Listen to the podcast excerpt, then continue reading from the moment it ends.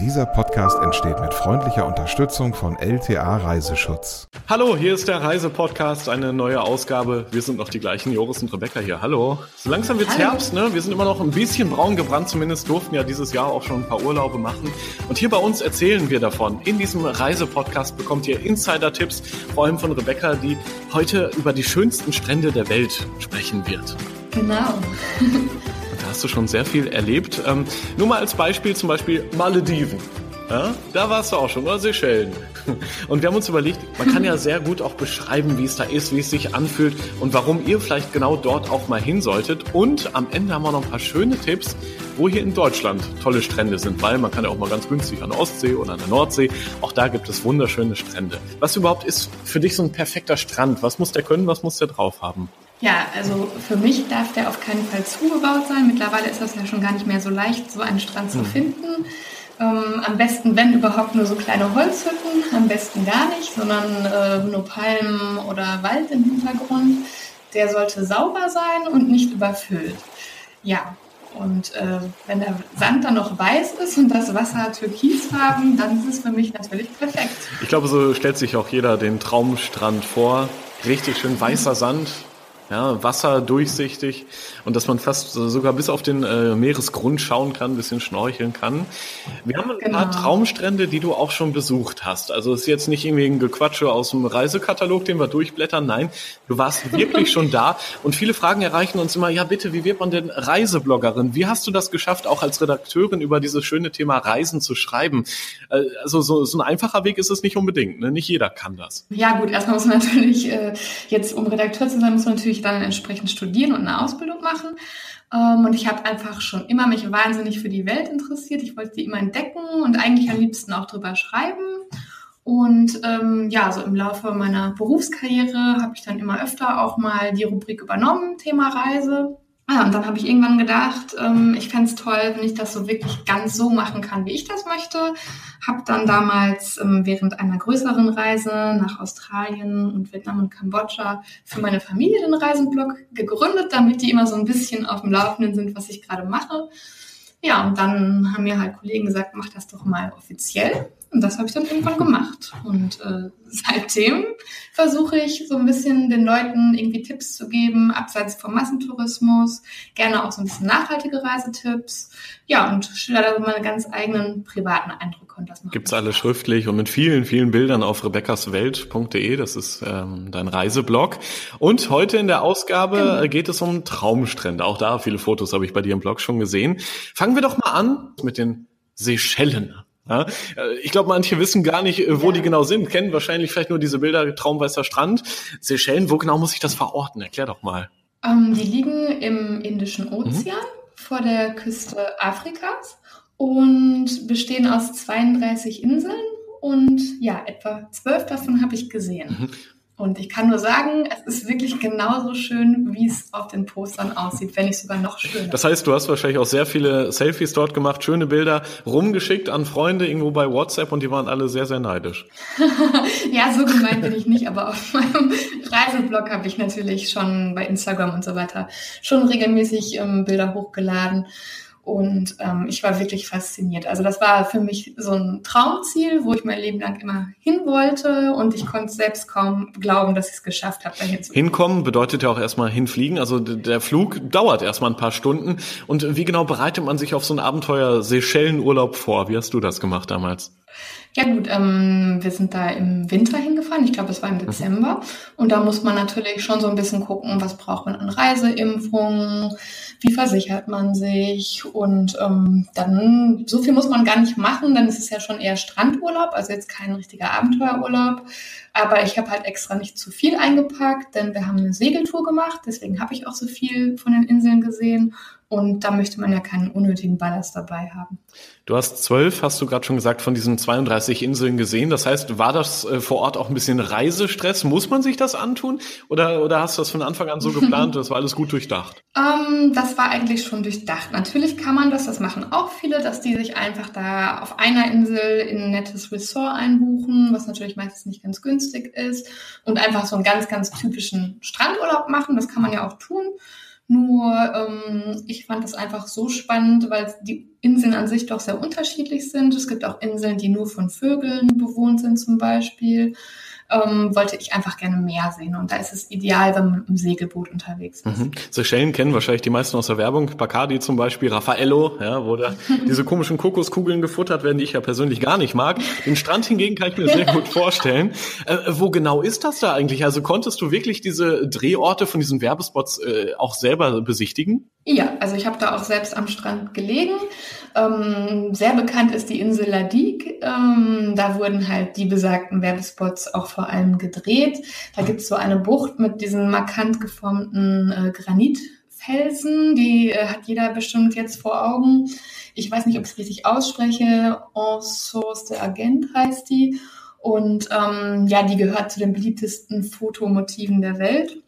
Da muss man aber, muss man dazu sagen, dann auch schon zur richtigen Uhrzeit da sein, um dann ein schönes Foto zu machen, denn alles, was bekannt ist, ist natürlich auch schnell überlaufen. Aber es gibt ja auch Und, eine äh, Privatinsel, ne? Also tatsächlich, wo dann nicht jeder Zugang hat äh, zu dem. Es gibt da mehrere Privatinseln, genau. Es gibt auch ähm, eine Privatinsel, die ist bei Prominenten sehr beliebt, die ist natürlich unbezahlbar, aber da ähm, haben die dann definitiv ihre Ruhe. Wir waren auch für drei Tage auf einer ähm, Privatinsel, Denise Private Island hieß die. Da gab es einfach nur ganz wenige Bungalows und jeder hatte seinen eigenen Strandabschnitt und da kann man genau diesen Strandurlaub machen, den du vorhin angesprochen hast, ganz ungestört. Aber sag mal, Geld braucht man eben schon. Wie teuer ist das mit den Seychellen? Sagen wir mal zehn Tage, mit was muss man da so ungefähr rechnen, realistisch? Oh, das kommt ganz drauf an. Und das ist halt so eine Sache, das wissen die meisten nicht, das muss nicht teuer sein mit den Seychellen. Also klar, wenn man in diese Luxusressorts geht, äh, wird das bestimmt äh, sehr teuer werden, bis in die Tausender gehen. Aber es gibt auch Guesthouses und die sind definitiv bezahlbar. Und ähm, das Tolle an den Seychellen ist, das wissen die meisten nicht. Ähm, zum Beispiel auf dieser Hauptinsel Mahé, da liegt auch ein Traumstrand neben dem anderen und man kann da einfach so hingehen. Also man könnte sich auch einfach so ein günstiges Gasthaus buchen, Selbstverpflegung machen und hat trotzdem die Traumstände vor der Tür. Klingt sehr gut. Und sonst gibt's ja noch Malle ja. in, dieser, in dieser Art, aber Malediven, da warst du auch schon. Damit sind wir beim nächsten Traumstrand auf jeden Fall. Kennen auch viele wahrscheinlich von, von Bildern, auch aus den sozialen Medien, aus Reiseprospekten. Auch so ein Traum für viele, vielleicht zum Heiraten oder zumindest um da mal richtig schön zu entspannen.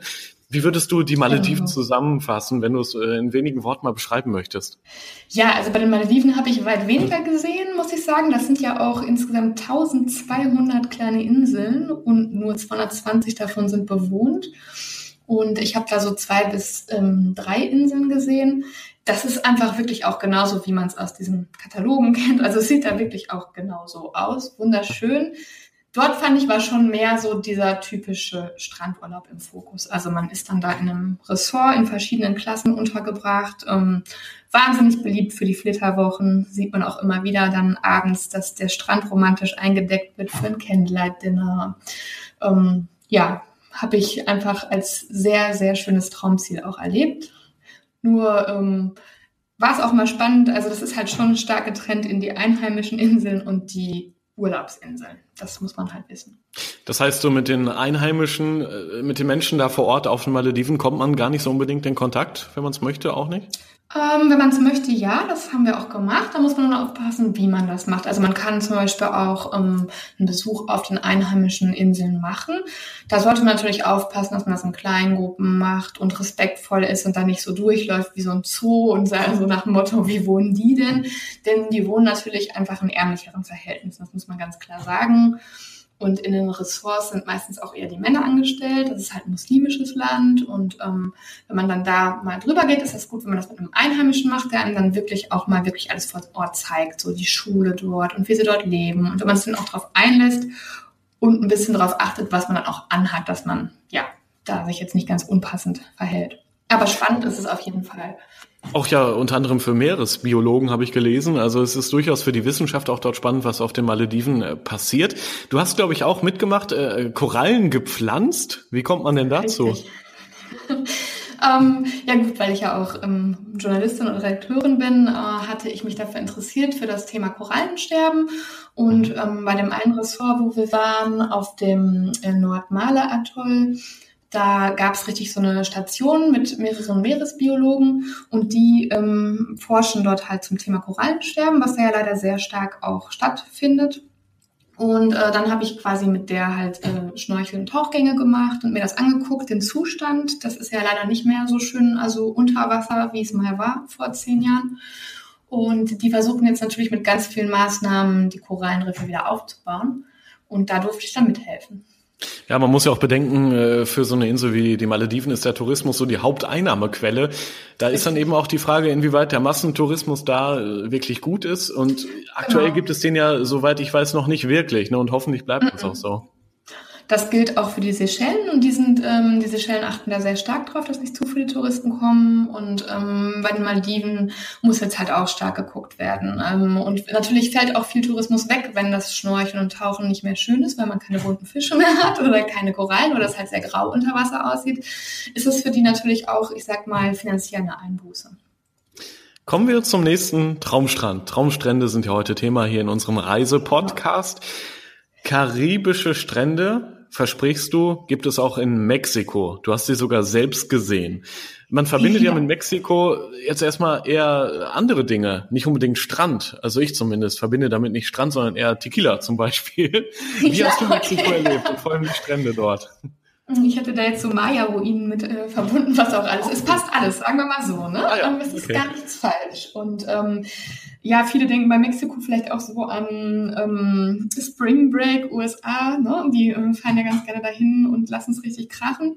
Man kann aber äh, auch ganz anderen Urlaub in Mexiko machen, wenn man möchte. und äh, je weiter man, also bei dieser Yucatan-Halbinsel, da ist ja das Karibische Meer, je weiter man da nach Süden fährt, desto ruhiger wird's auch. Und ähm, da gibt es Tulum, das ist so eine alte Ruinenstadt. Ähm, das ist total malerisch direkt äh, an so einem Felsen über dem Wasser gelegen. Und ähm, ja, der Strand, der ist einfach traumhafter. Wenn man da runter geht, ganz türkises Wasser, weißer Sand, Palmen, nur so ein paar Holzhütten. Und je weiter man runterkommt, kommt man halt auch in so ein Biosphärenreservat. Ähm, Sian Khan heißt das und da sind wir mit dem Boot gefahren und direkt neben uns sind Delfine mit ihrem Baby aufgetaucht und noch eine Meereskuh. Also das war wirklich richtig schön. Und wer will, da bin ich wieder beim Tequila, äh, kann auch Party machen in Mexiko. Das ist ja ganz schön. Also man kann theoretisch tagsüber schön äh, Bräune einsammeln am Strand, ein bisschen planschen, ein bisschen vielleicht auch tauchen, wenn man möchte schnorcheln. Ja. So, und dann abends zum Beispiel ein paar Meter entfernt oder ein paar Kilometer trinkt man dann schön noch seinen Sundowner. Genau, in Playa del Carmen zum Beispiel, das ist sehr beliebt, ähm, das ist ein, netter Ort. Oder je weiter du hochfährst, wenn du nach Cancun fährst, geht natürlich richtig die Post ab. Also da findet jeder so seine Art des Urlaubs, die er haben möchte, würde ich behaupten. Wir könnten auch mal über Kambodscha reden, hast du vorgeschlagen. Ja. Wir hüpfen hier so ein bisschen kreuz und quer durch die Welt gerade. Aber das ist sehr schön, weil es gibt eben überall Traumstrände. Auch gleich äh, werden wir hören noch äh, in Deutschland wirklich geheime Spots, die ihr wahrscheinlich noch nicht kennt. Schauen wir aber erstmal nach Kambodscha. Wo genau warst du da unterwegs? Da war ich äh, in der Nähe von Kep. Das ist eine kambodschanische Stadt. Da kommt ähm, sehr guter Pfeffer her. Da war ich unterwegs. Und ähm, wir hatten im Reiseführer irgendwie so einen Tipp zu einem tollen Strand bekommen. Als wir da hinkamen, war da aber irgendwie eine riesige Baustelle stattdessen. Und dann haben wir so ein bisschen überlegt, Mist, was machen wir jetzt? Und da haben wir eine ganz kleine Insel entdeckt, die heißt Kotonsai. Und ähm, die war noch sehr unentdeckt. Also da gab es weder Elektrizität noch WLAN. Oh Gott, das muss doch der Horror sein für eine Reisebloggerin. Oder nicht? Ähm, nein, ich fand das also erst komisch und wir waren zehn Tage auf dieser Insel.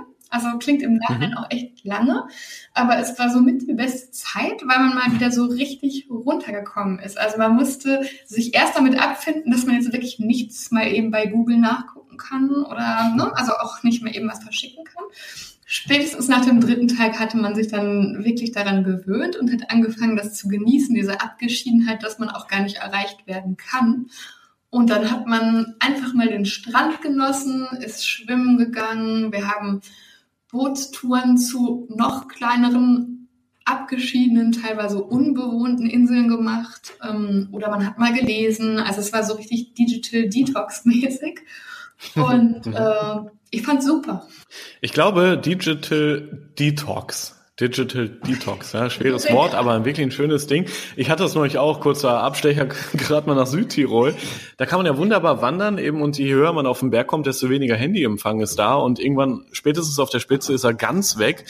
Aber dieses befreiende Gefühl, wenn man einfach auch weiß, man kann jetzt einfach nicht angerufen werden, das ist wirklich genial. Und äh, so am zweiten, dritten Tag irgendwann habe ich auch angefangen, das Handy einfach im Hotel genau. zu lassen. Es wird immer und unwichtiger. Und das ist so dermaßen befreiend, genau, weil eigentlich merkt man dann gerade im Urlaub, dass man theoretisch das Handy gar nicht braucht in dem Moment. Nee, weil es ist nun mal dann doch ein Arbeitsgerät. Und äh, schöne Bilder kann man ja trotzdem machen und die auch theoretisch dann, wenn man wieder zurück im Tal ist Richtig. oder wo auch immer, einfach an Freunde verschicken. Genau. Das ist ja dann die bessere Lösung. Ich glaube, dazu machen wir auch nochmal eine Podcast. Podcast-Folge, oder? Definitiv. Irgendwann. Da habe ich ganz viele Tipps, wo man da hinfahren kann, wenn man das haben möchte, diese Art des Urlaubs. Ich finde es auch für Paare super. Man unterhält sich mal wieder konzentrierter. Also eigentlich ist ja, es für alle ja. gut. Ich glaube allerdings Nord- und Ostsee äh, kommen da dann nicht in Frage für Digital Detox, weil da hat man dann schon Handyempfang. Aber, und das ist so der, der letzte Geheimtipp heute, auch an Nord- und Ostsee. Also hier bei uns in Deutschland gibt es wunderschöne Strände, hast du schon äh, mit eigenen Augen erlebt. Ja, ist richtig. Also mir ist es auch wichtig, wirklich die Heimat mal hochzuhalten. Man muss nicht immer irgendwie in den Flieger steigen, ist ja auch nicht besonders umweltfreundlich. Es gibt hier wirklich tolle Sachen zu sehen. Ähm, an der Ostsee, Ahrenshoop hat mich sehr begeistert.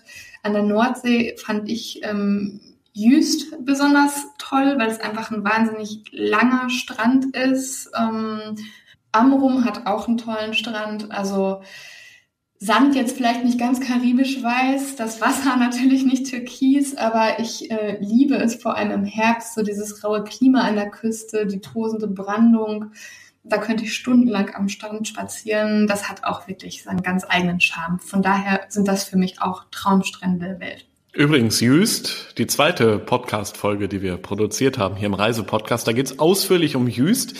Und dort gibt es dann auch tolle Hotels, hast du äh, uns schon verraten. Also wenn, wenn ihr es noch nicht gehört habt, gerne mal die zweite Podcast-Folge einfach anklicken. Das geht ja ganz einfach hier schön über die App. Lohnt sich auf jeden Fall. Und damit haben wir dann heute einfach mal über die schönsten Strände der Welt gesprochen, sind hin und her gejumpt quer durch die Weltgeschichte. Ähm, unterm Strich ähm, gibt es noch so Geheimtipps von dir, vielleicht so eine Top 3, also was man auf jeden Fall am Traumstrand dabei haben sollte. Oder machen wir direkt eine Top 5 draus? ja, ich hätte so, also auf jeden Fall einen äh, Sonnenhut, denn das ist nicht zu verachten, was da an Strahlung ähm, runterkommt, gerade auf den Malediven oder Seychellen, wäre ja schade, wenn man einen Sonnenstich hat. Dann fände ich perfekt eine Playlist mit Strandmusik, so à la Bacardi Feelings oder so, wenn man das Ganze nochmal unterstreichen möchte. Ähm, was ich durch die Meeresbiologen gelernt habe, ist eine Sonnencreme ohne Chemikalien, denn die schaden Korallen und ähm, da sollte man wirklich auf die Inhaltsstoffe achten, dass man da jetzt nicht so eine Chemiekolle aufträgt. Mhm, also nachfragen vielleicht sogar, ne? Also ja. wenn man da irgendwie dann im Rossmann oder im DM rumläuft ja, und eine äh, kompetente Mitarbeiterin findet, vielleicht kann die ja weiterhelfen. Ja, die, Ohne Chemikalien. ja, die heißen Benzophenone 3 oder Octrocrylen heißen die. Das kann man eigentlich auch schnell durch eine App rausfinden oder durchs Googlen. Das ist gar nicht leicht. Oder man setzt einfach auf Naturkosmetik. Die lassen das eigentlich auch direkt draußen. Ähm, die weißen dann so ein mhm. bisschen, aber finde ich trotzdem okay. Ja, definitiv eine frisch geerntete Kokosnuss ist super erfrischend und passt natürlich dann zur Umgebung, äh, wenn man beispielsweise in Mexiko ist. Und äh, als letzten Punkt ein Schnorchelset, damit man sich auch das Ganze mal unter Wasser anschaut. Denn oft lohnt sich das wirklich sehr. Das ist also deine Top 5 für die schönsten Strände der Welt. Und wie schon am Anfang äh, dieser Podcast-Folge verraten, es gibt das alles auch in Bildern, auch teilweise mit dir drauf auf rebeccaswelt.de. Das ist ja dein Reiseblog, unbedingt mal vorbei surfen. Ähm, du warst schon an vielen Orten, das hören wir in jeder Folge neu, mit ein bisschen Neid natürlich auch. Und trotzdem gibt es bestimmt auch noch Traumstrände, die du unbedingt mal sehen willst, die auf deiner Bucketlist noch stehen. Welche sind das? Magst du es verraten oder willst du uns lieber überraschen in einer der nächsten Folgen, wenn du vielleicht mal da warst? Ich verrate es euch. Es das heißt ja auch nicht, dass ich es dahin schaffe, obwohl ein Strand davon gerade in die Nähe rückt. Auf jeden Fall. ähm, Tonga, Fidschi würde ich gerne sehen. Mhm. Und Bocas del Toro in Panama. Das, ähm, ja, das wäre toll, wenn das noch klappt. Und du würdest auch hier im Reisepodcast wahrscheinlich wieder darüber sprechen Aber wollen im Nachhinein, wie es dort war, die Geheimtipps, ganz klar. alles Mögliche. Die behalte ich nicht für mich. Das wäre auch sehr schade, ehrlich gesagt. Gut, das war der Reisepodcast für heute. Dein Guide für Mikroabenteuer und die weite Welt. Wir haben über die schönsten Strände der Welt gesprochen. Ein bisschen geträumt mit Rebecca, sie ist Reisebloggerin. Und unseren Podcast, ja, den gibt es schon in zwei Wochen wieder, wenn alles gut läuft. Und äh, Rebecca, du kannst dich ja theoretisch sogar von überall unterwegs auch melden ne? und sogar theoretisch auch kleine Sprachnachrichten verschicken. Das haben wir hier Ja, da schon das mal probiert. Werden das beim nächsten Mal wieder machen. Ich, äh, haben wir eigentlich schon ein Thema? Ich weiß es gerade gar nicht. Wir muss ja mal überlegt, eine ne, welche. ähm, Liste festgelegt. Ich muss da mal reingucken. Hm, Da genau. steht als nächstes Baumhaus drauf. Guck, Baumhaus hatten wir uns überlegt. Ja, sehr schön. Da, äh, hast du wirklich erlebt, man kann in einem Baumhaus übernachten. Es ist gar nicht so weit weg. Es ist nämlich mitten in Deutschland. Psst, nicht zu viel verraten, nicht zu viel verraten. Gibt's ja erst hier bald im Podcast. In zwei Wochen. Bis dahin und gerne abonnieren. Danke. Danke fürs Zuhören.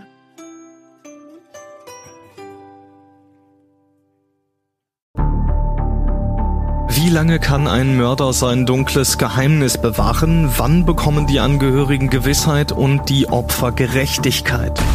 Jedes Jahr werden bei der Polizei rund 100.000 Menschen als vermisst gemeldet. Drei Prozent davon, also 3.000 Menschen, bleiben länger als ein Jahr verschwunden. Einige werden nie wieder gesehen. Seit gut drei Jahren arbeitet die Polizei in NRW mit sogenannten Cold Case Units. Das sind Abteilungen, die wirklich nur damit beschäftigt sind, Mordfälle zu bearbeiten, die teilweise seit Jahrzehnten ungeklärt sind. Ich bin Mike Mattis, Radioredakteur und News Anchor und ich spreche mit Ermittlern über diese Fälle. In meinem Podcast Licht ins Dunkel, Cold Cases und ungeklärte Vermisstenfälle von hier beleuchten wir gemeinsam mit Profilern, Staatsanwälten und Mordermittlern Cold Cases und ungeklärte Vermisstenfälle aus ganz Deutschland.